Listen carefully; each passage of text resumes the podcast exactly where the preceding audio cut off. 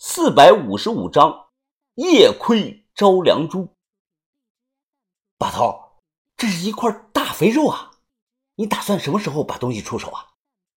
把头想想，脱口而出八个字：“深寒不放，伺机吐出。”我眉头一皱，点头说：“妙啊！招良珠是和妙音鸟一个等级的文物，都算一级甲等。”所以此事干系重大，一个搞不好，全都得完蛋。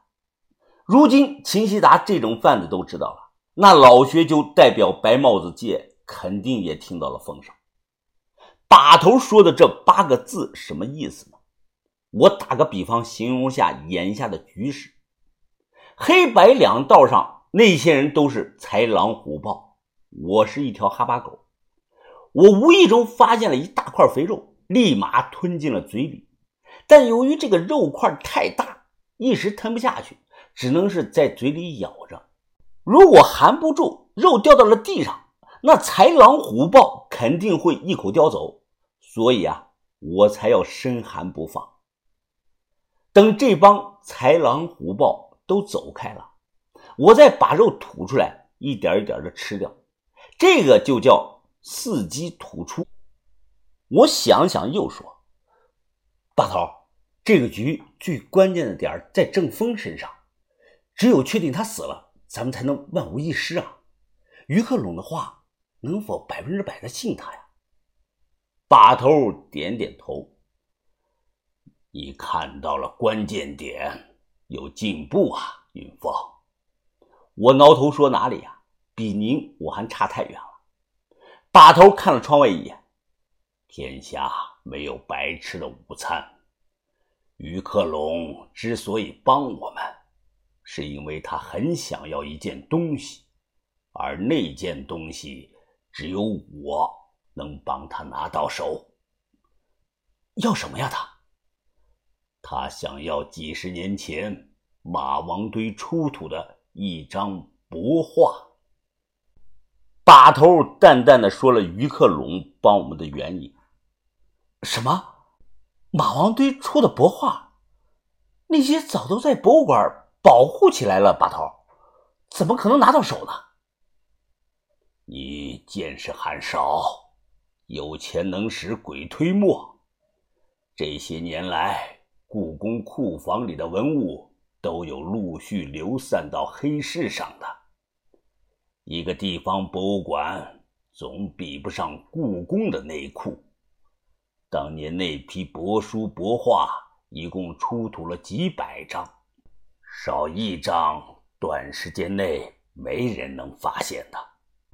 路子和人选我都安排好了，你就不用操心了。另外，珠子的事儿你嘴巴要严，秦西达那边不能漏口风，还要防着豆芽仔。那个小子嘴上说话一向没把门的。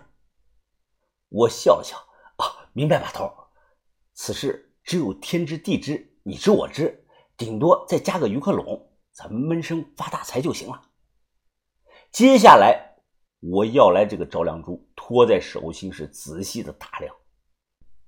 棒，是产珍珠的，南阳有黑珍珠，非常贵。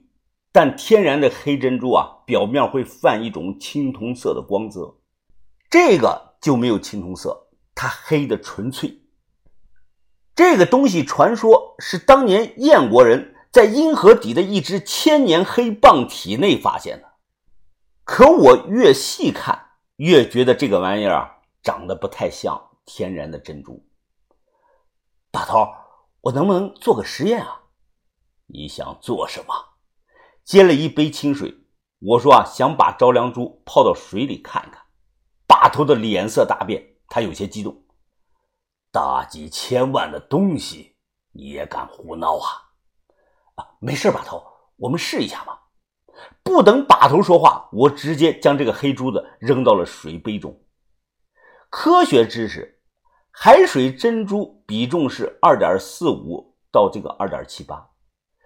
淡水珍珠比重是一点七七到一点八六，按理说，要是天然珍珠的话，它会沉底。可接下来奇怪的一幕发生了，黑珠子没沉下去，反而杯中这个清水开始咕嘟咕嘟的冒泡，就像这个生石灰遇到了水的那种反应。还有更神奇的一幕，就几秒钟的功夫，一杯水眨眼间变成了深黑色，我看的是目瞪口呆啊！我脑海中第一反应，这是不是个假的赵良珠啊？是不是于克龙？给我们玩的手狸猫换太子了，我马上取出珠子握在手中，和上次冰冰凉的感觉是一模一样。这不是假的，这就是个真东西。经过试验，我确定这个东西百分之百不是天然的黑珍珠，史书上的记载是他妈的假。我跑去厨房，端了个脸盆进来，盆里没有水，但有一条个头不大的草鱼。鱼嘴张着，明显是死翘翘了。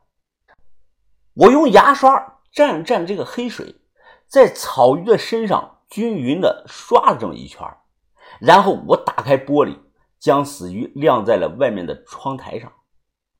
我有个猜想，就想看看这条鱼会不会臭，会不会坏。隔天一大早，天刚蒙蒙亮，哦。你俩起这么早啊？哦，对了，于师傅，这是昨晚欠您的钱。哦，不用这么多，我只要两百六，多余的你拿回去。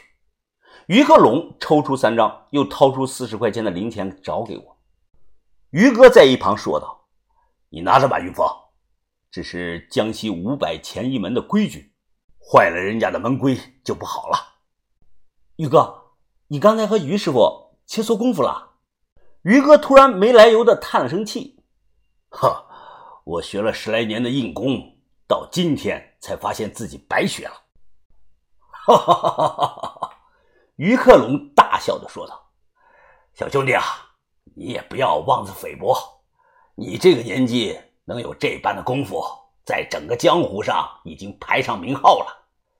刚才和你切磋，之所以你拜我，那是因为……”有句老话叫“卤水点豆腐，一物降一物”。